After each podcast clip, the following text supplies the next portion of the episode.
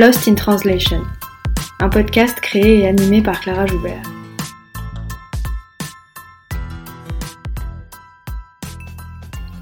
Lost in Translation, c'est un podcast sur la traduction et l'interprétation pour que celles et ceux qui parlent toujours avec les mots des autres puissent s'exprimer avec les leurs. Lost in Translation, c'est un film de Sofia Coppola, sorti en 2003, dans lequel deux personnages, interprétés par Bill Murray et Scarlett Johansson, sont perdus à Tokyo au milieu d'une culture qu'ils ne comprennent pas. C'est un film sur le désarroi, sur le malaise. Le déphasage des personnages est à la fois spatio-temporel, culturel et linguistique. Lost in Translation, c'est aussi une expression anglophone qui dit les écueils de la traduction en désignant ce qui y disparaît. Des mots, des phrases qui perdent de leur subtilité ou de leur signification quand ils sont traduits d'une langue à l'autre. On parle effectivement beaucoup de la traduction pour en pointer les faiblesses, les difficultés et les ratés. Une traduction est toujours conçue comme moins bonne que l'original. Elle ne peut être autre chose qu'une pâle copie, une reproduction au rabais, quand elle ne trahit pas tout simplement le texte. On considère que l'interprète doit s'effacer à tout prix et donner l'illusion de la transparence et de la neutralité. Ici, dans Lost in Translation, j'invite des interprètes, des traducteurs, des traductrices, mais aussi des chercheurs et des chercheuses dans ce domaine pour parler de leur métier, de ses enjeux, mais aussi de leur rapport à la langue et au langage, et pour en finir avec cette invisibilité. Aujourd'hui, c'est le dernier épisode de la saison. Pas de nouveaux épisodes au mois d'août, mais on se retrouve dès septembre. Pour cette fin de saison, j'ai un petit mot à vous adresser. Le podcast vient de franchir le cap des 1000 écoutes, alors du fond du cœur, merci. Merci de me suivre, de m'écouter, de partager mes épisodes autour de vous, de m'envoyer des petits mots qui me vont toujours droit au cœur. Merci à ceux qui m'envoient un message dès le dimanche pour me dire qu'ils ont adoré l'épisode de la veille. Merci à celles et ceux qui m'écoutent d'une oreille distraite en faisant la cuisine ou pendant leur long trajet estivaux. Merci à celles et ceux qui se sont abonnés dès le début et à celles et ceux qui ont pris le train en cours de route. Et puis pour finir, un immense merci à mes invités de cette saison. Merci pour votre entrain et votre confiance. J'ai adoré passer ces moments avec vous. Ils ont été d'une grande richesse humaine et intellectuelle. On se quitte en écoutant Quentin, qui nous parle du catalan, de la traduction de l'humour et de la préservation de l'étrangeté. Bonjour Quentin. Euh, bonjour Clara. Euh, Est-ce que tu peux commencer par te présenter, nous parler des langues que tu parles, de comment tu es arrivé à parler ces langues-là et qu'est-ce qui t'a plu? Euh, alors, je m'appelle Quentin Guécardirix, euh, je suis traducteur du catalan et du japonais, et aussi un petit peu du coréen. Euh, en fait, j'ai appris ces langues parce que j'ai fait mes études en Asie, au, à Tokyo et à Séoul. Et puis après, j'ai émigré à Barcelone pendant 5 ans. Donc, euh, j'ai appris le castillan et euh, mes parents voulaient, voulaient, que je me concentre sur le castillan et que j'apprenne pas le catalan parce que selon eux, c'était euh, trop de travail et pas assez de débouchés. Mais en fait, c'est le catalan qui a servi le plus parce qu'il y a moins de, il y a moins de traducteurs, il y a moins de gens qui s'y intéressent, donc il y a beaucoup plus de, de, de choses à creuser.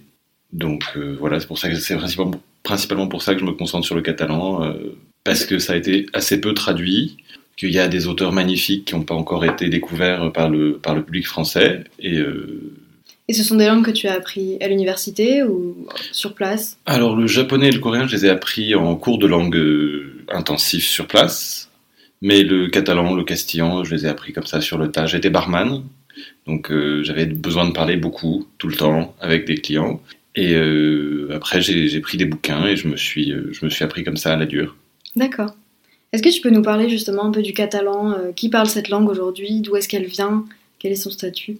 Alors, le catalan, c'est parlé par à peu près 10 millions de personnes donc euh, à peu près deux fois le, nombre de néerlandophones par exemple, mais c'est considéré comme une, comme une langue secondaire en Espagne. Euh, par contre, c'est parlé au jour le jour par euh, vraiment 10 millions de personnes. C'est une langue qui a été beaucoup combattue pendant le franquisme, d'abord pendant la dictature de Primo de Rivera et ensuite pendant le franquisme. Il y a eu plusieurs phases pendant le franquisme où, justement le catalan était interdit de publication, de conversation en public, euh, dans les institutions. Et euh, pendant ce qu'ils appellent la dictamole, après la dictature, euh, bah, le, le, catalan a petit à petit repris son, repris son, son cours normal. Et c'est une langue qui est en fait écrite euh, depuis beaucoup plus longtemps qu'on ne pense. C'est l'une des premières langues européennes écrites. Euh, on a, les, on a des, des, euh, des, textes de loi qui datent du 14e, 14e 15e siècle, écrits en catalan. Et c'est une langue qui est qui a pas beaucoup bougé depuis euh, depuis l'époque, euh, à part la à part la réforme de Pompeu Fabra dans les années 10, je crois, à la fin, de la Première Guerre mondiale. C'est une langue qui est restée assez figée. Donc, par exemple, euh, contrairement au français, euh, quelqu'un qui lirait du catalan ancien est capable de le lire aujourd'hui sans, sans, trop de problèmes. Il n'y a, pas, a pas eu d'évolution trop marquée de la langue, et c'est une langue qui est très voisine de l'occitan, par exemple. Donc vraiment, c'est des, des langues jumelles. elles sont presque intercompréhensibles. Donc par exemple, quand on parle en occitan, je peux répondre en catalan et 90% du lexique sera le même. Et euh, est-ce qu'aujourd'hui c'est une langue qui est utilisée dans les, dans les espaces publics, par exemple dans les écoles ou dans les mairies? Oui, oui, euh, c'est bah, en Catalogne, euh, les, elle, est, elle est co-officielle. Ok. c'était ma question. En Espagne, c'est pas considéré comme dans toute l'Espagne, c'est pas considéré comme une langue officielle, mais il y a des régions où c'est une langue officielle. Bah, en Catalogne. En Catalogne. Uniquement en Catalogne, parce que, mais, par exemple, on n'a pas le droit de. Enfin, si je vais à, à, Madrid et que je commence à parler en catalan à, un officiel, à quelqu'un de l'immigration, il va pas comprendre. Il n'a pas le, il a pas besoin de le comprendre, et il a le droit de ne pas le comprendre. Alors qu'en Catalogne, euh, les, les, pour avoir un travail dans l'institution publique, il faut parler euh, un minimum de catalan. Je dis pas que tout le monde est, parfaitement bilingue à Barcelone, parce que Barcelone c'est une cité, une ville qui est vraiment moitié-moitié. Il y a moitié de castellanophones, moitié de, catalanophones. Mais euh, pour travailler dans l'administration publique, il faut euh, au moins faire un petit effort et essayer de, de, le comprendre. Et puis dans l'éducation, malgré les tentatives récentes de l'État central, de l'État madrilène, de, de, limiter l'enseignement du catalan, l'enseignement en catalan, bah, il y a eu quand même suffisant. Je pense que même en France, on a, on a, on a vu qu'il y avait eu quelques petites révoltes, quelques petites dissensions parce que justement, le, il y avait une volonté de l'État de, euh, de, diminuer le statut du catalan et d'en faire une langue périphérique comme on, comme on a fait en France avec toutes nos langues minoritaires.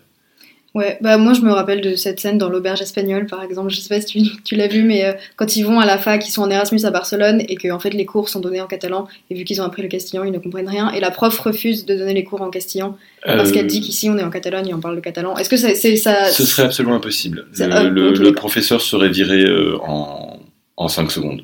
D'accord, ok. À peu près. Enfin, le temps que ça, le, temps que ça prend pour dire vous êtes viré. D'accord. Parce que c'est, il y a, ce, serait considéré comme de la discrimination linguistique, et donc le prof serait renvoyé. C'est absolument pas possible. Euh, il y a cette image, il y a cette idée qu'ont beaucoup de Français que les Catalans répondent systématiquement en catalan. Mm-hmm. Moi, j'ai eu l'expérience inverse. J'ai eu un, un, mal fou à, à, faire parler catalan à mes amis parce qu'on on était rentré dans une dans une dynamique où on parlait castillan tout le temps. Et euh, du coup, j'ai eu énormément de mal à les pousser à me parler en catalan. Euh, ils sont à l'inverse plutôt... Euh, bah, ils, ils, ont, ils ont conscience que c'est une langue minoritaire, une langue rare. Enfin, rare, 10 millions de personnes, mais bon, considérée comme rare. Et ils, la plupart des gens sont normaux et pas, et pas méchants sur le principe, et donc parlent en castillan. c'est même plutôt difficile de leur faire parler catalan. Moi, j'incite beaucoup les gens à apprendre le catalan. Encore une fois, je, prêche, un peu beaucoup, mais c'est, euh, une, des langues euh, qui a la culture euh, littéraire la plus vieille d'Europe, qui se rapproche d'une de nos langues en France en plus. Et en plus, qui est parlée en France, parce qu'il ne faut pas oublier qu'il y a le, le, catalan du Nord, qui du coup, à Perpignan, par exemple, on parle historiquement catalan le catalan est une de nos langues de France, mhm. chose qu'on oublie souvent. Et, euh, et je, je, pousse les gens à essayer de, d'arrêter de, de, croire ce qu'on, ce qu'on dit souvent sur la Catalogne, que, qui sont racistes, qui sont riches et qui veulent les séparatistes et, et méchants, les, ces méchants séparatistes. C'est, euh, c'est, une, c'est une des cultures les plus intéressantes d'Europe. Euh, il y, a, y a une littérature foisonnante qui est très très très peu traduite en français. Et euh, c'est très dommage, donc j'incite euh, des gens à apprendre le catalan pour venir m'aider. Et est-ce qu'il y a des, dialectes au sein du catalan? Alors, il y, y, en a quelques-uns, principalement euh, dans les Baléares. Puis il y a aussi le valencien. Alors, ce que je vais dire, c'est un peu politiquement incorrect, mais le valencien est considéré par les Valenciens comme une langue. Ce qui est parlé à Valence, j'imagine. Ce qui est parlé à Valence est considéré par les Valenciens comme une langue propre et ils ont, euh, ils ont une graphie particulière pour le, pour le valencien, mais euh, elle est 100% intercompréhensible avec le, le, catalan normé. Mhm. Donc, euh, il y a, en gros, les, catalans les plus difficiles, ce sera celui de Sardaigne, parce qu'il y a une petite communauté catalane en Sardaigne, historique, qui, qui, est depuis, depuis le XIe siècle.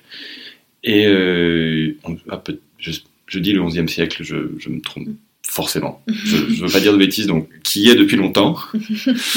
et le, et le, et le catalan des Baléares, qui est, euh, qui est très insulaire, très, très, euh, très, très différent du catalan, du catalan de Barcelone. Et après, il y a deux catalans principaux. Il y a le catalan occidental et oriental. Bah, euh, oriental, c'est toute la, toute la zone Barcelone jusqu'au jusqu'au Pré-Pyrénées, quasiment jusqu'en Andorre. Et après, le catalan occidental, ce sera plus Berga, Lleida, les, les, les, les villes dans les terres. Et euh, ils ont, il y a quelques mots et quelques euh, façons de parler un peu différentes. Par exemple, euh, au lieu de vous altres, vous, on peut entendre valtres. C'est juste une, une élision. Enfin, il, il, y y a assez peu de différences. C'est très facilement compréhensible. Il n'y a pas de. Mais moi, je me, concentre beaucoup sur un auteur particulier qui s'appelle Jesus Moncada, qui, qui est un des grands auteurs catalans, très très méconnu en France, et lui, il écrit dans un mélange de catalan normé et de dialecte de Mequinensa, qui était sa ville natale, qui a été rasé. Et donc le dialecte a disparu.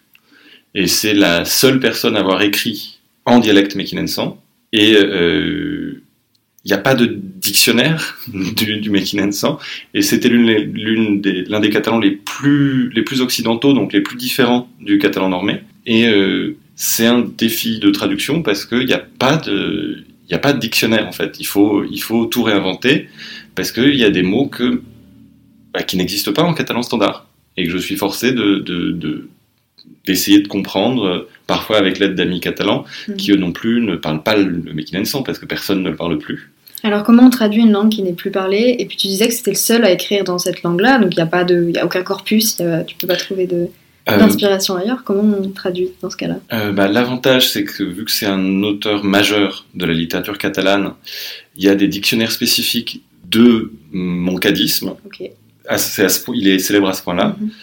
Euh, il, y a des, il y a des articles spécifiques, beaucoup de, beaucoup de, de ressources sur, euh, bah, sur la langue qui parlait lui. Euh, mais, mais il y a beaucoup de lacunes. C'est-à-dire que tout n'est pas référencé, tout n'est pas c'est pas complet. Donc je suis forcé euh, parfois de, bah, de faire des, des, recherches philologiques, euh, d'aller euh, d'aller demander à des amis qui viennent de pas trop trop loin de, du Mekinensa historique. Mais il y a quand même des, lacunes, il y a quand même des choses qu'on est forcé de, de, comprendre par le contexte, de deviner et de. On doit prendre les racines une par une, on fait, on fait du Lego et puis ça, ça marche en général. Euh, est-ce que c'est cette question-là de, des dialectes et de la particularité de sa langue qui t'a intéressé chez lui? Est-ce que c'est pour ça que tu as choisi de le traduire? Euh, Non, j'ai choisi de le traduire parce que c'est vraiment l'un des auteurs les plus drôles que j'ai jamais lu de ma vie. Euh, il, a beau parfois raconter des histoires assez sordides, c'est toujours avec, une, avec un sarcasme et une ironie débordante, c'est vraiment à mourir de rire. Et euh, j'essaye de faire ressortir ça, parce que moi ce que j'aime traduire, c'est des choses drôles. J'aime pas trop traduire des, des mélodrames ou des parce que ça me fatigue. J'aime bien, j'aime bien l'humour. Et donc euh, mon cadas c'était parfait parce que non seulement c'est drôle dans les idées, mais c'est aussi drôle dans l'expression parce que justement ce côté dialectal qu'il qui exploite, ça donne à ces personnages toute une couleur euh, très particulière où on a, l'impression vraiment d'être dépaysé alors que on reste en catalan principalement normé. Il met juste quelques petites expressions, quelques mots. C'est pas, il écrit pas 100% en, en, en parce que sinon personne ne le lirait, je crois. C'est, ce qu'il y a de magnifique chez lui, c'est ce mélange de d'universel et de très et de très euh, esprit de clocher qui fait que euh, c'est, tout un paradoxe, mais ça marche très très bien et c'est, vraiment très très beau.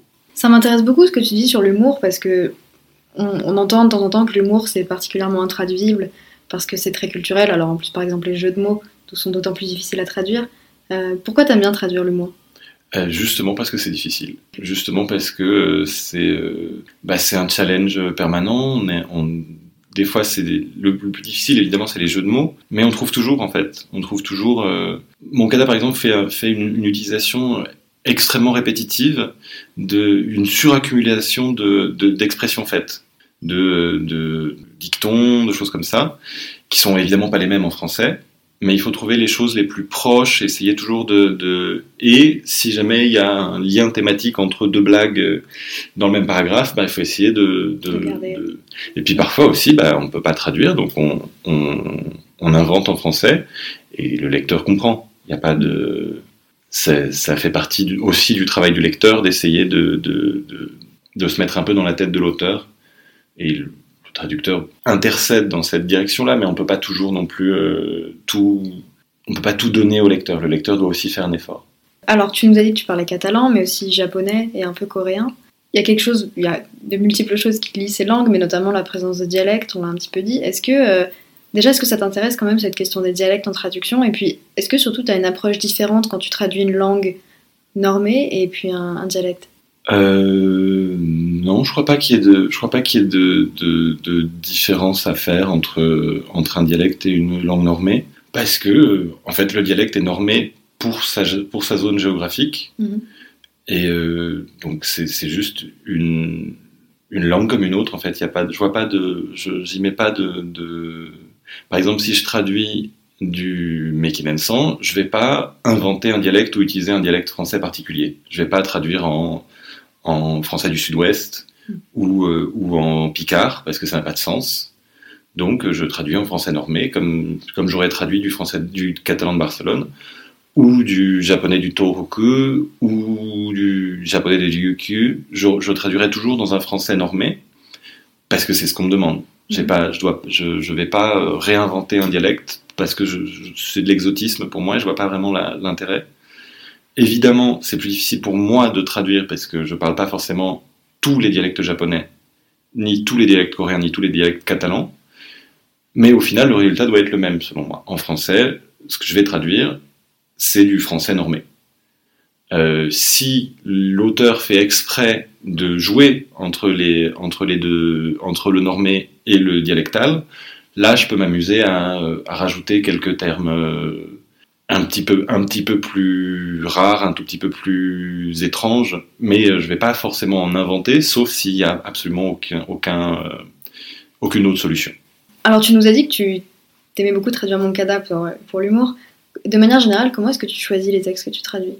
Qu'est-ce qui t'inspire? Qu'est-ce qui t'attire? Donc en fait, je, je lis, euh, je, je, lis beaucoup. Et euh, quand j'arrive enfin à tomber sur un truc qui me, qui me titille, qui me, qui me paraît euh, soit suffisamment intéressant, soit suffisamment difficile à traduire et qui ne l'a pas encore été, ou alors qu'il l'a ou qu'il a été mal traduit. Euh, dans ce cas-là, je me pose la question de, je fais quelques recherches, je vais, je vais trouver euh, si d'autres textes ont été traduits de même auteur, enfin comme, tout le monde. Et puis après, je, mais ce que je recherche, c'est principalement le plaisir de lecture. Donc récemment, par exemple, je me suis mis à traduire Marcel Udureda, qui est euh, peut-être l'autrice la plus célèbre de, la langue catalane. Elle a écrit son bouquin le plus célèbre, c'est La place du diamant, qui a été traduit en français, mais euh, juste après sa sortie, je sais plus par qui. Et euh, elle aussi euh, écrit dans un dialecte particulier qui est celui des, couches populaires de la, de la ville de Barcelone dans les années 50. C'est plein d'argot, plein de plein d'erreurs de, de, de, grammaire. Les personnages font des erreurs à l'oral. Mm -hmm. Et il faut essayer de garder ça. C'est très, euh, c'est très intéressant parce que ça, ça, j'avais lu quelques traductions un peu anciennes de, de, de Rudureda et je trouve qu'on ressent pas, on ressent pas la couleur de la langue. Donc je me suis mis à, je me suis mis à traduire là pour l'instant quelques-unes de ces nouvelles pour m'entraîner. Et après, je vais sûrement me lancer dans une, ré, dans une réécriture de La place du diamant parce que on manque cette espèce de, de... Bah déjà y a aucun des personnages dans la traduction ne fait d'erreur de ne fait d'erreur de français. Ce qui ouais t'as l'impression qu'il manque quelque chose. Voilà. Et euh, bah c'est ça que je recherche c'est une expression particulière un, un, un, style particulier qui va me qui va me choquer m'interloquer me, me, marquer et c'est ça que je cherche à, à traduire c'est quoi pour toi une bonne traduction? Tu nous as dit que quand tu considérais qu'une œuvre avait été mal traduite tu avais envie de la retraduire alors euh, je ne saurais pas dire ce que c'est qu'une bonne traduction, mais je sais dire ce que c'est qu'une mauvaise traduction. C'est un bon début. voilà. Alors une bonne traduction, je ne saurais pas définir, mais une mauvaise traduction, selon moi, c'est c'est euh, une traduction dont le ressenti est différent de l'œuvre euh, originale. C'est-à-dire que quand on lit quand on lit l'original, on a on a un sentiment particulier, on a on a des, des les personnages nous donnent des impressions propres à chacun. L'écriture donne une, donne une, donne un rythme, un, un genre particulier. Et quand c'est pas retranscrit, quand c'est lissé à la, à la, à la traduction, ben en fait, on perd tout l'intérêt, euh, selon moi, du texte, euh, du texte original. Et c'est ça que je cherche à éviter de faire. Euh, je, voilà, je, je, je, traduis un peu en négatif. C'est pas que je, c'est pas que j'ai une, une idée préconçue de ce que sera le, le, le bouquin au final.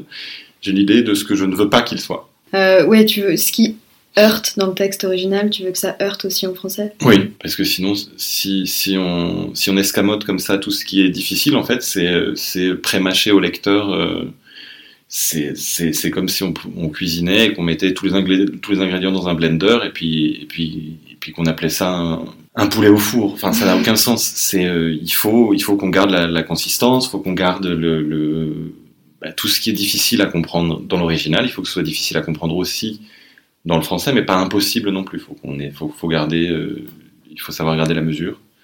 Est-ce que pour toi c'est un problème qu'on sente qu'on est en train de lire une traduction? Non, non, parce qu'on est conscient qu'on lit une traduction euh, quand on prend un livre traduit. On est, on est, on n'achète pas un, un, roman traduit comme on achèterait un auteur français.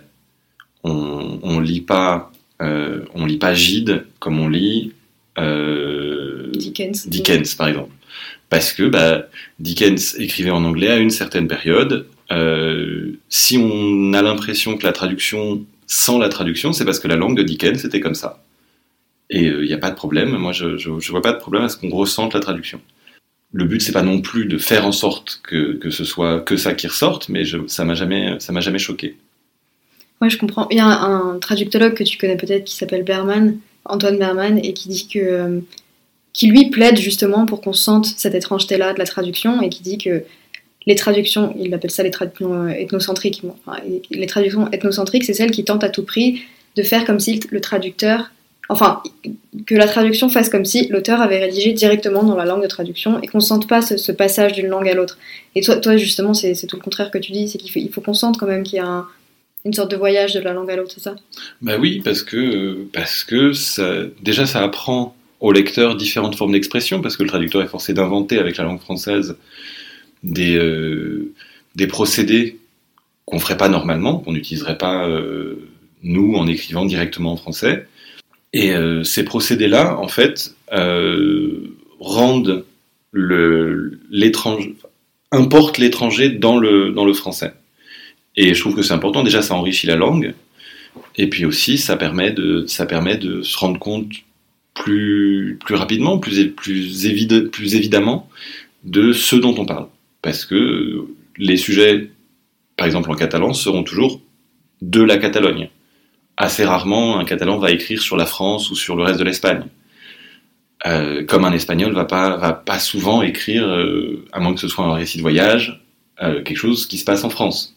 Et même s'il écrit un récit de voyage, ce sera toujours son point de, de vue son... espagnol. Ouais. Tout à fait. Et, et son point de vue doit s'exprimer dans la traduction, je pense, et s'exprime linguistiquement autant que par les idées. J'aime beaucoup ce que tu dis sur le fait d'importer l'étranger dans la traduction. C'est quelque chose que j'essaye un peu de faire aussi, euh, et du coup c'est pour ça que ça me parle.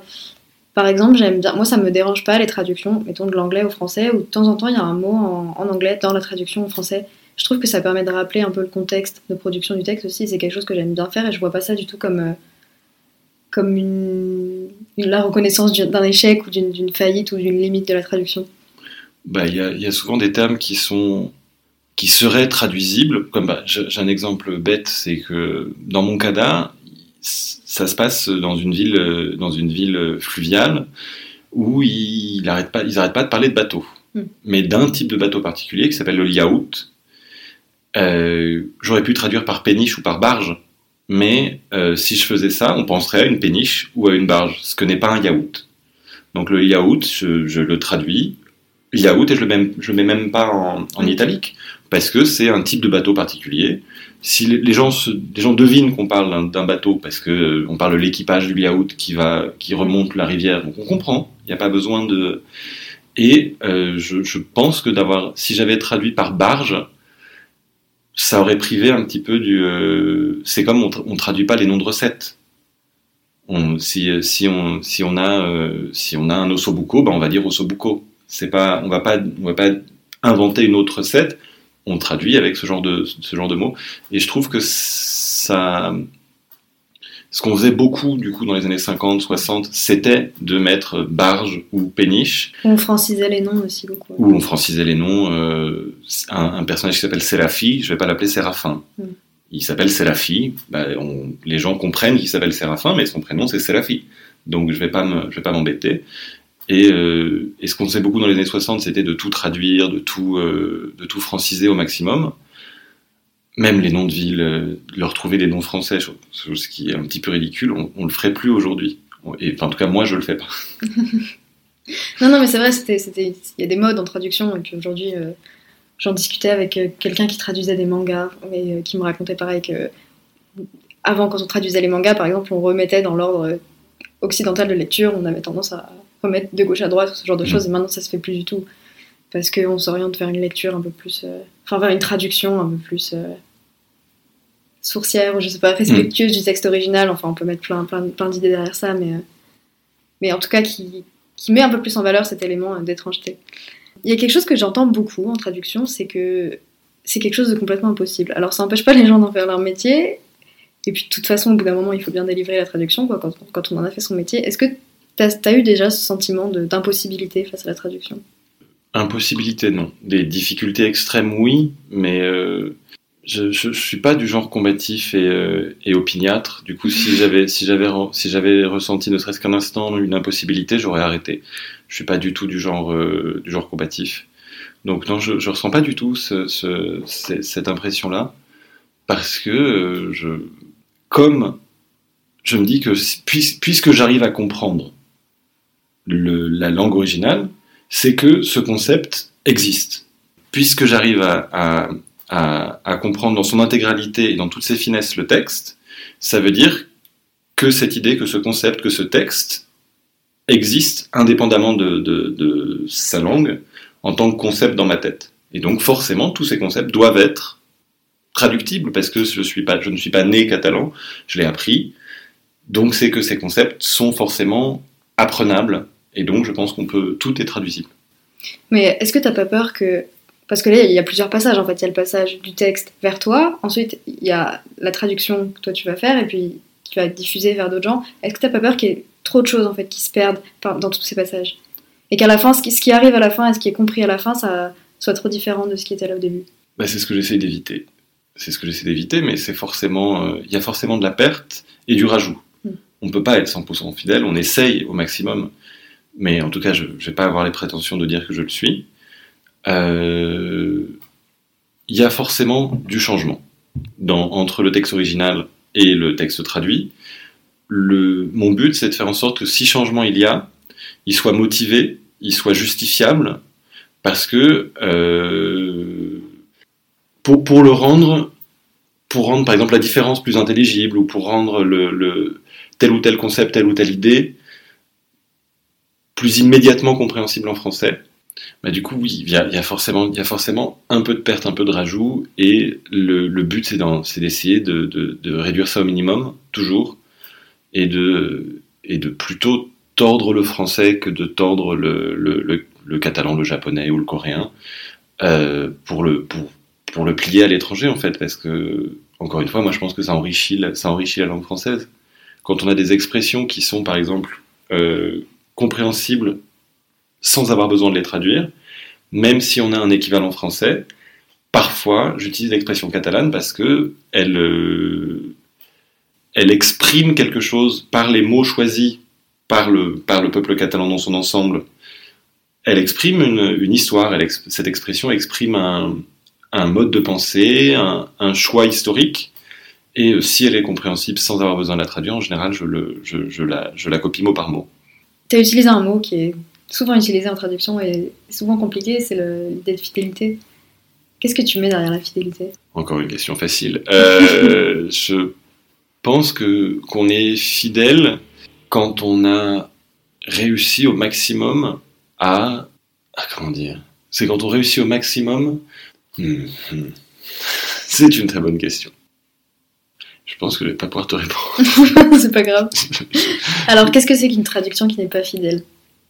Une traduction qui n'est pas fidèle, ce serait, plus, ce serait une traduction qui, euh, qui prend des facilités trop grandes avec le avec l'original, qui euh, qui choisit de, de, de franciser tout, de, de, de prendre le lecteur par la main, en fait. Euh, c'est pour moi une traduction pas fidèle, c'est un peu comme celle des années 40, 50, où tout, où on, utilisait, toujours un style littéraire extrêmement, euh, extrêmement châtié, extrêmement propre, même quand les auteurs ne le faisaient pas eux-mêmes.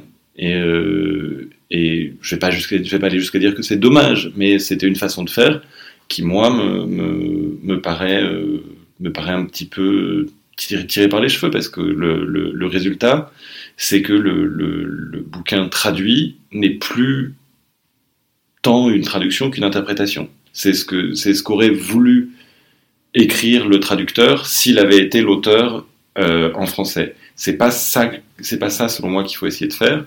C'est pas ce que le traducteur veut. C'est ce qui convient le mieux au style de l'auteur qu'il faut essayer de faire ressortir. Mais est-ce qu'il y a toujours une part d'interprétation dans la traduction On ne peut pas la réduire à zéro Évidemment.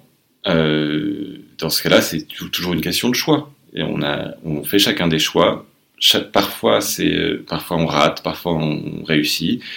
Moi, ça m'est arrivé d'avoir des textes publiés et trois ans après d'avoir envie de les déchirer tellement je suis pas content du, résultat. Et c'est la vie.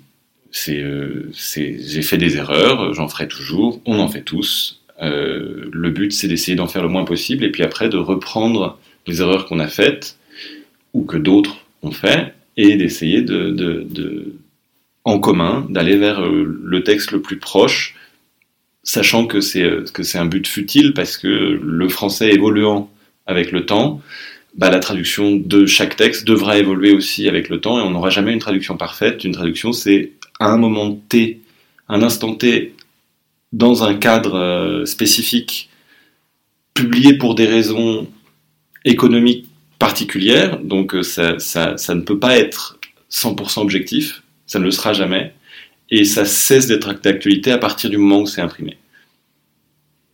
À l'instant même où un bouquin est imprimé, il, n'est plus d'actualité. C'est quelque chose aussi que j'ai beaucoup entendu euh, au fur et à mesure de mes épisodes. Euh, ce qui est bien dans la traduction aussi, c'est que c'est pas figé. Euh, ça évolue tout le temps et c'est pour ça que on continue à traduire Shakespeare alors qu'il a été traduit des dizaines et des dizaines de fois et qu'on continuera sûrement à le traduire pendant, pendant très longtemps. Est-ce que c'est ça aussi qui te plaît dans la traduction, ce... le fait que ce soit toujours euh, possible, enfin qu'il y ait toujours un, champ des possibles euh, exploitable bah, Il y a toujours un futur à toute traduction, parce que euh, qu'on la rejette ou qu'on se base dessus, elle sera refaite à un moment. Parce que le français que je parle aujourd'hui n'est pas le français, ne sera pas le français qui sera parlé dans 100 ans. Et si quelqu'un décide de traduire mon Cada dans 100 ans, bah, il n'écrira pas du tout la même chose que moi il pourra essayer de, comme moi, de se baser, de, de, de, de faire parler ses personnages avec un français d'époque des années 50, euh, parfois de leur faire dire des, des, des, des, choses un petit peu dialectales, mais le fond du texte ne sera plus le, la forme du texte ne sera plus la même. Euh, c'est quoi la chose la plus difficile que tu as eu à traduire? Bah, ça a été mon, ma première traduction, hein, je pense, comme tout le monde. J'avais traduit un, un, livre japonais, une autobiographie d'un journaliste de guerre japonais qui était fan de cinéma. Ça s'appelle Le cinéma et moi, ça n'a pas encore été publié. Et euh, c'est le livre, y a, je pense qu'il doit y avoir six notes en bas de page par page. Parce que ça commence en 1924, ça finit en 1952. Ça parle d'actualité japonaise dans ces années-là et de cinéma japonais dans ces années-là, avec des concepts qui n'existent pas en français, comme euh, le, benshi par exemple, qui est un espèce de bonimenteur euh, euh, de cinéma. Et bah, du coup, essayer de rendre ce texte intelligible à quelqu'un qui n'a pas fait d'études de cinéma et qui ne parle pas japonais, ça a été le, le travail de trois ans. Bah là, justement, comment tu comment tu t'astreins à garder l'étrangeté dans le texte tout en produisant un texte euh, compréhensible par des lecteurs français? Parce que c'est un équilibre euh, assez difficile à trouver quand même, surtout dans ce genre de texte un peu ardu. Bah, ce, qui était, ce qui était vraiment le plus difficile pour, euh, pour, pour ça, c'était, c'était de, un, un truc débile, c'est qu'en japonais, il n'y a pas de personne grammaticale. Parfois, dans le texte, j'avais je n'étais pas sûr de qui faisait quoi. Et, euh, et pour que en français ce soit intelligible, on doit rajouter beaucoup plus d'informations. Parce que le japonais est, extrêmement synthétique, ne, omet, beaucoup de choses à chaque phrase. Et il, faut, et ça, comme tous les traducteurs du japonais, hein, je n'ai pas inventé ça, c'est pas moi qui, ai découvert ça, c'est il faut euh, recréer la matière qui manque. Il, faut, il faut combler les lacunes, mais il faut essayer de ne pas en rajouter trop. Parce que si on en rajoute trop, après, le texte devient euh, trop lisse, trop fade, trop plat. Et c'est la grosse difficulté des langues asiatiques, c'est qu'il faut, euh, il faut, il faut savoir se mesurer. Il faut savoir combler les lacunes qui sont nécessaires, mais pas rajouter trop d'informations euh, du français. Ce que font, qu'on a, ce qu'on a eu tendance jusque dans les années 90 à faire, mais qui rendait les textes assez imbitables parce que c'était, euh, c'était euh, du français fade, du français un peu triste, parce que euh, on mettait sujet, verbe, complément, on conjuguait dans tous les. Alors qu'il il faut avoir un petit peu de fantaisie, parce que le japonais n'a que deux temps principaux, le passé et le présent. Dès qu'on va dans le futur, il faut, faut être vraiment sûr qu'on est dans le futur, même si c'est assez intéressant comme exercice. Merci beaucoup. Je t'en prie. Euh, bah, la dernière question, comme, euh, comme à chaque épisode, c'est la carte blanche. Est-ce que tu aurais une recommandation de, de lecture, de film, de... Alors, euh, moi, j'ai- pas trouvé de truc très intéressant, mais je vais, du coup, je vais vous donner mon film préféré. C'est euh, Taiyo no Sunda Otoko, L'homme qui vola le soleil. C'est un film japonais des années 90 qui, je pense, est le film le plus cool du monde, mais que personne ne voit.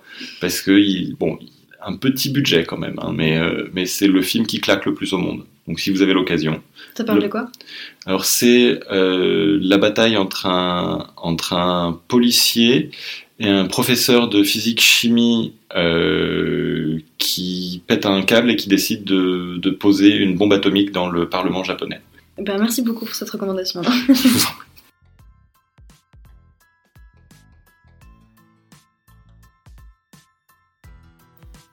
Après vérification, les Catalans de Sardaigne se sont établis dans l'île après son annexion par la couronne d'Aragon en 1323. De nos jours, le catalan n'est plus parlé qu'à Alguiro, au nord-ouest de l'île. Il y est reconnu comme langue minoritaire, enseigné à l'école, et les panneaux routiers sont bilingues italien-catalan, voire trilingues italien-catalan-sarde. Jesus Moncada est l'un des auteurs les plus traduits de la littérature catalane. Les Bateliers de l'Ebre a été traduit par Bernard Lefargue en 1992 et Frémissante Mémoire en 2001 par Mathilde Bensoussan. Vous pouvez également lire, dans le numéro 3 de la revue Café, la traduction d'une de ses nouvelles par Quentin. La place du diamant, de Mercé Rodoreda, a également été traduit par Bernard Lefargue. Il raconte la vie d'une Barcelonaise pendant la période de la guerre civile puis pendant la dictature de Franco. Antoine Berman a publié La traduction et la lettre ou l'auberge du lointain en 1985. Il y développe notamment la notion de traduction ethnocentrique qu'il définit comme suit. Une traduction qui ramène tout à sa propre culture, à ses normes et valeurs, et considère ce qui est situé en dehors de celle-ci, l'étranger, comme négatif ou tout juste bon à être annexé. La traduction ethnocentrique repose sur l'idée suivante. Il ne faut pas sentir la traduction, elle doit se faire oublier. On se débarrasse des étrangetés, il faut donner l'impression que l'auteur aurait écrit comme ça s'il avait écrit dans la langue cible. Berman critique fortement cette tendance ethnocentrique de la traduction, comme Quentin. Il plaide pour une traduction respectueuse de l'étranger qui accueillerait l'autre plutôt qu'une traduction qui, en donnant la primauté à la langue d'arrivée, annexe le sens de l'œuvre étrangère. J'espère que ce dernier épisode vous aura plu. Pendant l'été, je suis toujours joignable à lostintranslation.lepodcast.gmail.com. Si vous avez une question, un commentaire ou envie de participer, n'hésitez pas à m'écrire. Je vous souhaite un bon mois d'août et je vous retrouve en septembre.